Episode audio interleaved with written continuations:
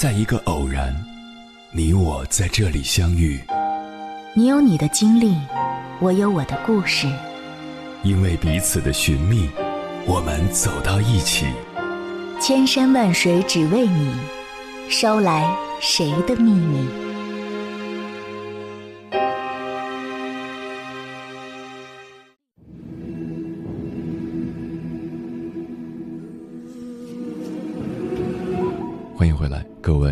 行者，这里是正在直播的中国交通广播，千山万水只为你，深夜不孤单。我是迎波，绰号鸭先生。我要以黑夜为翅膀，带你在电波中自在飞翔。之前有则新闻引起了很多人的注意：二零二零年五月二十三号深夜，青岛某律所的女律师张某在家中被人勒死。而凶手竟是他十五岁的女儿。据同事透露，遇害的张某是当地有名的律师，在行业里是女强人，说一不二。多年前，她与丈夫离婚，独自养育女儿。她常常对人称赞自己孩子聪明优秀，将来一定能考上名牌大学。在张某的强势监督下，女儿拼命学习，终于考上当地的一所以严苛出名的名牌高中。同事说。挺可怜的，拉扯这么多年，他们一直都有矛盾。他女儿刚刚上高中住校，如果没疫情早点住校的话，这个悲剧可能会避免。张某平时对女儿管教极严格，女儿曾多次向同学抱怨自己的母亲太变态，对自己什么都管，觉得喘不过气来。前年开家长会的时候，班主任还特意叮嘱过张某。你家女儿最近越来越沉默寡言，你最好多宽慰她，别对成绩要求那么多。可惜这些信号都被忽略掉，悲剧还是不期而至。看完新闻，我心里一阵悲凉。其实我很同情母亲张某，同情她的不易，也理解她对孩子的期许，但她对孩子的教育方式造成了这样的结果，令人惋惜。蔡元培在中国人的修养一书中说过：“决定孩子一生的不是学习成绩，而是健全的人格修养。孩子就像一棵幼苗，健全的心理、完整的人格才是埋在土里的根。只有根扎得足够牢实，树才会枝繁叶茂。相反，你眼里只有孩子所谓的优秀，用严苛的手段控制孩子成长的每一步，最后的结果肯定是揠苗助长。”对于一个家庭来说，父母是因，孩子是果，种什么因便得什么果。一个人格有缺陷的孩子，即使外表再完美，心里也锁着真实扭曲的灵魂。电视剧《小欢喜》上映时，曾引发了许多讨论。在多对家庭关系里，陶虹扮演的母亲宋茜与女儿乔英子的关系最让人揪心。说实话。宋茜对女儿的控制欲真的让人有些无法接受。宋茜原本是名校的金牌教师，为了能全方位照顾读高三的女儿，选择辞职。女儿英子卧室里的围墙被她改造成透明玻璃，百叶窗装在客厅。这样的设置方便了妈妈宋茜随时监看房内女儿的动态，女儿也因此失去了最后一点隐私空间。饮食上，宋茜也是严格限制女儿。这个年纪的孩子都喜欢吃点零食，可是宋茜从不让英子买，只让英子做自己炖的饭菜。高考的时候，英子决定报考南京大学天文系，圆自己的梦想。可是宋茜坚决反对，一定要英子报考北大清华。在他眼里，女儿的梦想不过是幼稚的玩笑，自己的决定才是对孩子一辈子都好。于是母女矛盾愈演愈烈，双方都没有了坐下来好好交流的空间。最后，宋茜直接私自修改女儿的高考志愿。得知真相的英子绝望之下做出了傻事。其实我是理解宋茜作为母亲的考虑的，放着清华北大不去，可能在许多人看来是有点可惜。可是。宋茜扼杀了女儿的生活空间，包办了女儿的前途，却没有和女儿进行合理的沟通与交流。他总以为女儿长大了就会理解，却忘记了成长的过程才能决定成长的结果。虽然出发点是好的，可是这种控制最后的结果往往是悲剧。莫言说过：“分数、学历，甚至知识，都不是教育的本质。教育的本质是启发，是点燃，是感化，是激励，是热爱，是对孩子人格修养的塑造和身心的关怀。”每一代人都有自己的价值观念和生活习惯。作为父母，关心爱护孩子自然无可厚非，但是不能事事包办。你把他们扶上马，送一程就足够了，但是路要由他们自己选，坎儿也要他们自己过。学会放手是最高级的智慧，也是最深沉的爱。相反，控制欲之下的关系，久了就是一场漫长的凌迟。弗洛伊德说，成长的主要动力来自和父母的分离。这里的分离指的不是物理意义上的阻隔，而是心理意义上的独立。之前，美国加州一位三岁小男孩爆红网络，因为他独自为妈妈做了一顿晚餐，从买菜到做饭没有任何人帮忙，即使不小心摔倒了，家长都没有去扶，他自己爬起来后还顺便打扫了弄脏的地板。孩子终要学会自己长大，父母也必然会离场。不要害怕让孩子吃苦，不要担心孩子跌倒，那些都是成长的机会。接下来，千山万水只为你，跟朋友们分享的文章选自慢时光，名字叫《当父母放弃控制欲时，孩子的人生才能幸福》，作者双木。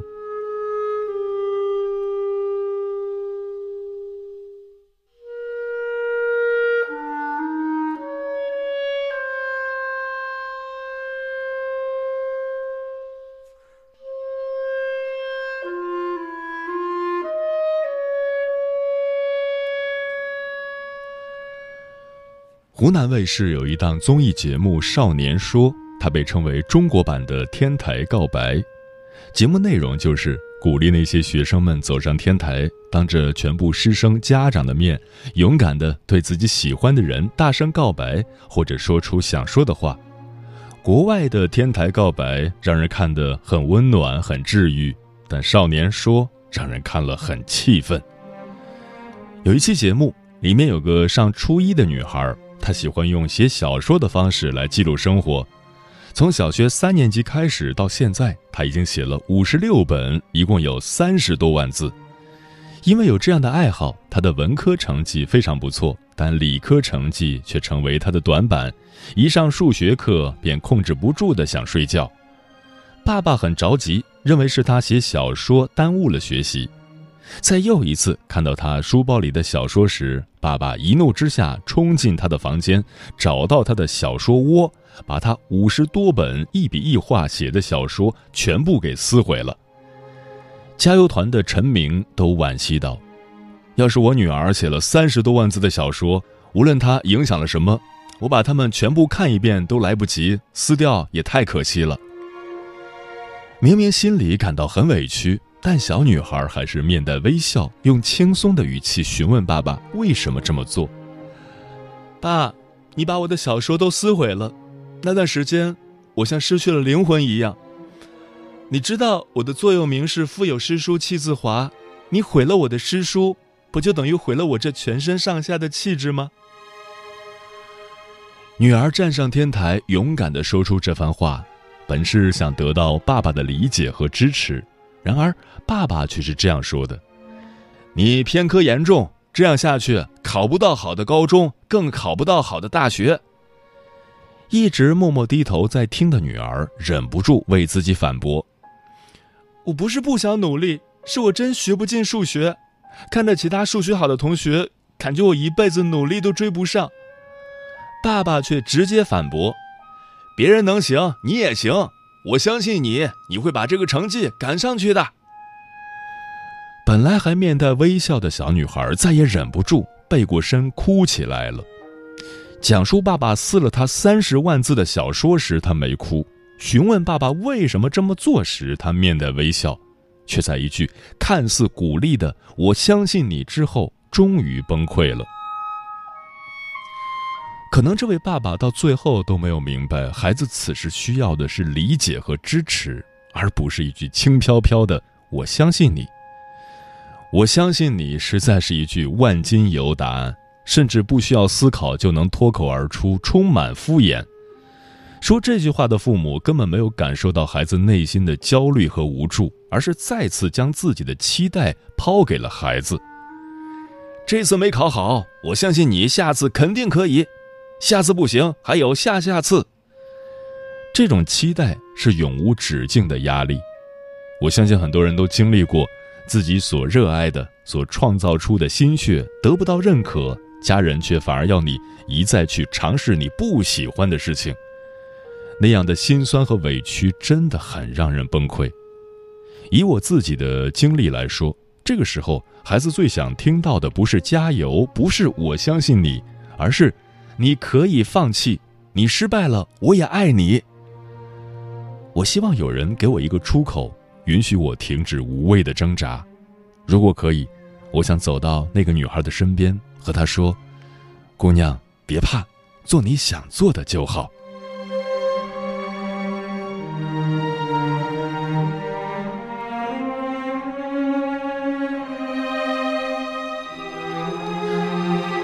电影《囧妈》中。讲述了徐峥扮演的伊万和六十岁的母亲长达六天六晚的火车之旅。旅途中，因为两人的想法和观念不同，产生了很多分歧，像极了我们家中和父母相处的日常。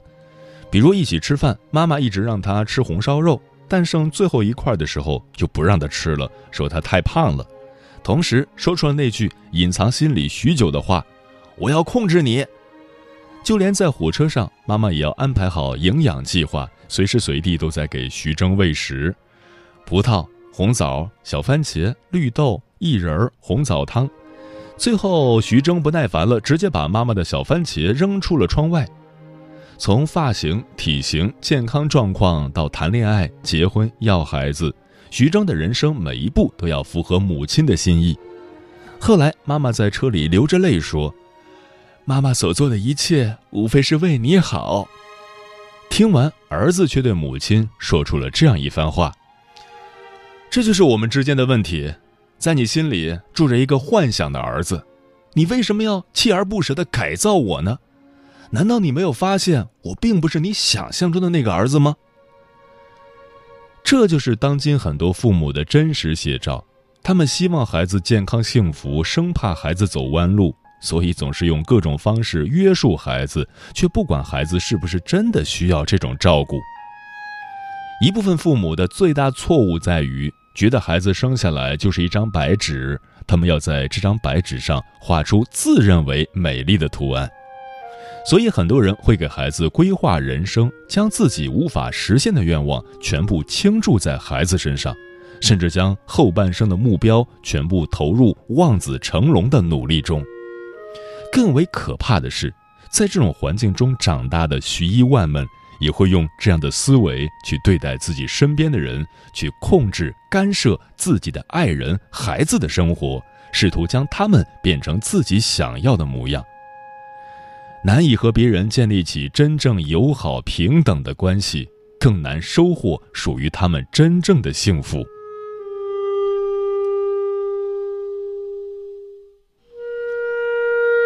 纪伯伦的孩子里写道：“你的儿女其实不是你的儿女，他们是生命对自身渴望而诞生的孩子，他们借助你来到这世界，却非因你而来，他们在你身旁，却并不属于你。生命的意义在于选择，如果一个人连选择权都没有，都在按别人的意愿生活，那还是他自己的生命吗？”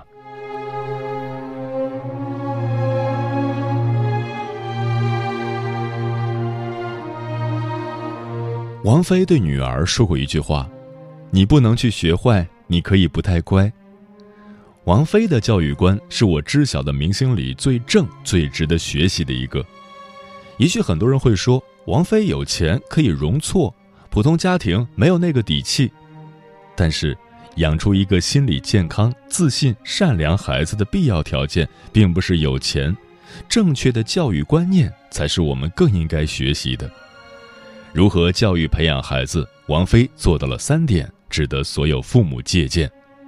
第一，充分的肯定。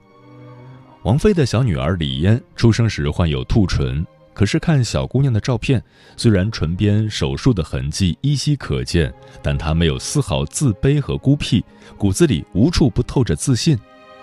这离不开王菲一直以来对她的肯定和赞美。在做客杨澜的节目时，王菲这样说道：“我就把她当成正常的小孩，我觉得她很美，真的很漂亮，一点都没有问题。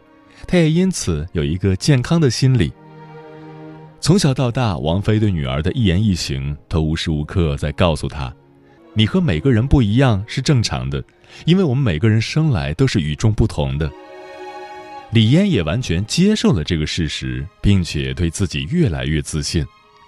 王菲告诉女儿：“当遇见别人诧异的目光时，不用躲避，可以对别人回报一个最甜美的微笑。”王菲写给女儿的一句话是：“上帝给了你伤痕。”我要让这伤痕成为你的荣耀。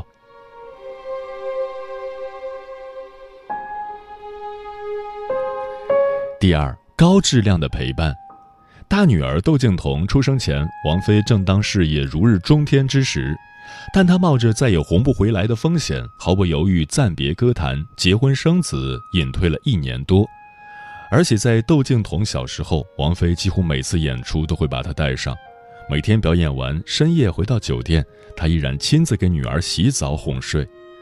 而生下李嫣后，王菲几乎处于半隐退的状态。为了陪伴李嫣，王菲做了整整六年的家庭主妇。她把教育孩子当成了自己的一项事业来执行，专门去学习了儿童教育的课程，前后学了四年。四年中有上百次的课程，她基本上是全部出席的。为了让李嫣了解二十四节气，王菲陪李嫣在十三陵水库做观测，测量水温和空气湿度。有时候，一家人还会住在帐篷里，晚上在山顶观察星星。一年二十四个节气，每个节气都如此，风雨无阻地坚持了七年。第三，足够的尊重。王菲从未把两个女儿当作是自己的附属，而是把孩子当作独立的个体。窦靖童十四岁时在北京名校四中上学，但他不想读书了，想学音乐，想要唱歌。他去询问王菲，王菲只有一句回应：“你想好了就行。”十六岁时，窦靖童第一次纹身，他没有告诉王菲先斩后奏。王菲后来得知，也只说了一句：“你不会后悔就好。”十八岁时，窦靖童从美国伯克利音乐学校退学，王菲还是尊重他的决定。曾有媒体采访王菲，问她对两个孩子怎么去把握控制与自由两者之间的尺度。王菲回答说：“对孩子的保护欲及担忧只存在于婴幼儿时期，过了这个阶段，就把他们视为独立个体，与他们相处和交流，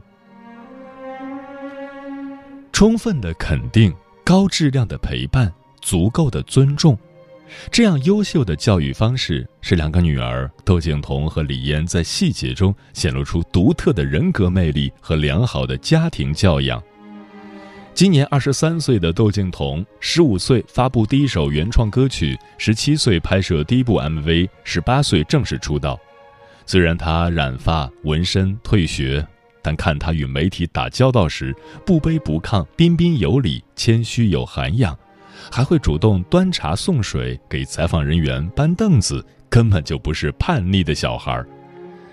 小女儿李嫣则完全没有因自己的小缺陷受到影响，不仅多才多艺，还非常自信。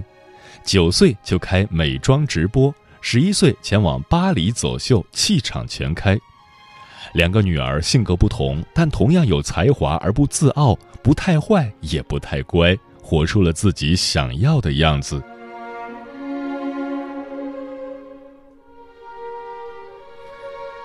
真正的母爱不是对孩子恒久的占有，而是一场得体的退出。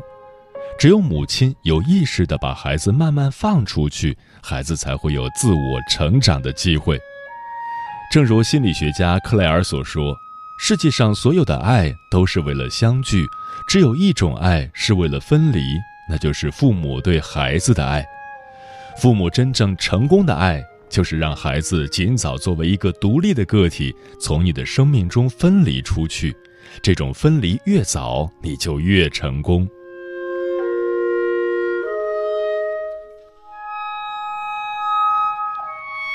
张爱玲有一篇文章叫《非走不可的弯路》，里面写道：“在青春路口有条小路召唤着我，母亲拦住我，那条路走不得。我不信，母亲说，我就是从那条路走过来的，你还有什么不信？我说，既然你能从那条路走过来，我为什么不能？母亲说，我不想让你走弯路。我说。”但是我喜欢，而且我不怕。上路后，我发现母亲没有骗我，那的确是条弯路。我碰壁、摔跟头，有时碰得头破血流，但我不停地走，终于走过来了。每一朵花都有自己的开放季节，每个孩子亦有自己的成长节奏。我们为人父母需要做的是留给孩子足够的时间和空间，对孩子足够的接纳和信任，让孩子慢慢来，而不是拿自己的意愿强加在孩子身上。心理学教授艾利森·高普尼克在《园丁与木匠》一书中写道：“爱孩子并不是给他们一个目的地，而是为他们的旅程提供给养。”一个孩子完美的人生是拥有选择权，一个能决定自己人生的孩子是幸福的，因为他拥有了选择自己人生的自由。一个能让孩子自己做选择的父母是明智的，因为他们放弃了自己的控制欲，敢于让孩子过自己的人生。像水在风里丢掉记忆。要飘向哪里不用太在意，像个蒲公英，没有目的的旅行，一夜一夜。我开始微笑结交新朋友，为自己找个不加班的梦，让耳朵躺在一首歌，薄荷味的阳光轻